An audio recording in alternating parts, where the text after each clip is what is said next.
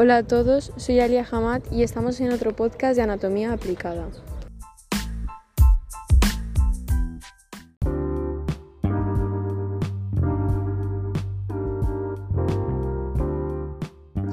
¿Alguna vez te has preguntado cuáles son las ventajas y desventajas de la píldora anticonceptiva?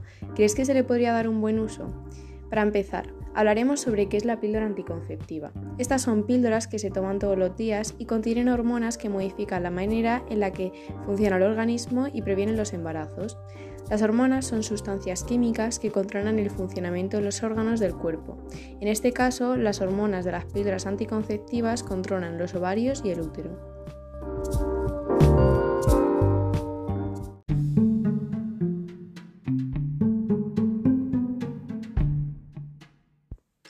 Existen diferentes tipos de pastillas anticonceptivas. Empezaríamos hablando por las píldoras combinadas. Las píldoras eh, de composición combinada contienen básicamente eh, las hormonas estrógeno y progesterona, las cuales evitan el embarazo impidiendo la secreción de la glándula hipófisis y por tanto deteniendo el desarrollo de la ovulación y reteniendo el óvulo en el ovario. Este tipo de pastillas se presentan en tabletas de 28 o 21 días. Después hablaríamos de mini píldoras o píldora progestínica. Las minipíldoras son pastillas anticonceptivas que solo contienen un tipo de hormona, en concreto la progesterona, de forma que en su composición no existe el estrógeno. Ello implica que la minipíldora deba tomarse en el plazo de las mismas 3 horas todos los días, para garantizar la protección frente a un embarazo no deseado. Las mismas se dispensan solo en paquetes de 28 días y cada una de los 28 contiene hormonas. En este caso no existe semana de descanso, apareciendo la menstruación en la cuarta semana.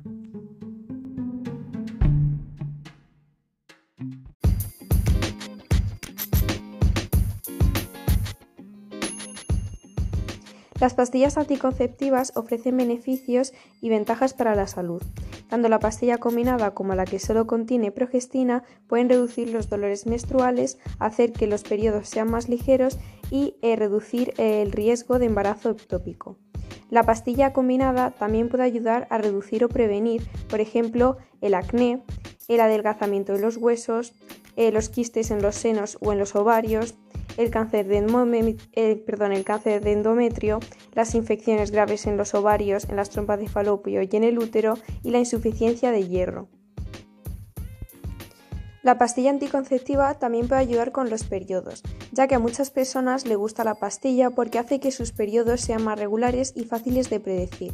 También eh, pueden utilizar esta pastilla para prevenir eh, que te baje el periodo de manera segura, eh, lo cual eh, le resulta muy conveniente a las personas que no quieren tener el periodo en una ocasión especial o que no quieren tener la regla cada mes.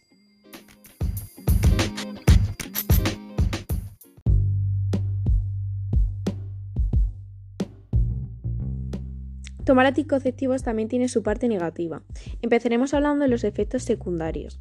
Los efectos secundarios más comunes eh, son eh, el tener un sangrado manchado entre periodos, aunque esto suele ser más común eh, con la toma de pastillas de solo progestina, también sensibilidad en los senos, náuseas o dolores de cabeza. Eh, sin embargo, no todas las personas que toman pastillas lo tienen y cuando sucede normalmente desaparecen después eh, de dos o tres meses. Los anticonceptivos no deben causar malestar o incomodidad. Por suerte existen muchos tipos de anticonceptivos por lo que hay otras opciones. Si los efectos eh, secundarios siguen molestando después de tomar las pastillas anticonceptivas durante tres meses, es mejor consultar con un enfermero o doctor para buscar otra marca de pastilla u otro método anticonceptivo. Otra desventaja que conocemos de la toma de las pastillas anticonceptivas es que éstas no protegen de las infecciones eh, transmitidas sexualmente. En cuanto a las pastillas que solo contienen progestina, estas pueden aumentar la probabilidad de tener diabetes eh, si ha tenido diabetes eh, gestacional durante el embarazo. Otra desventaja que para personas puede resultar muy incómodo es el tener que tomarse las pastillas a la misma hora todos los días.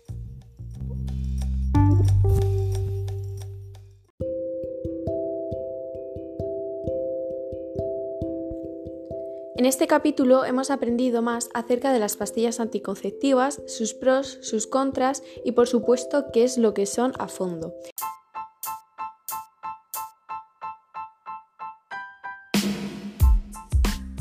Espero que os haya gustado el contenido de este podcast, que hayáis aprendido sobre él y nos vemos en el siguiente.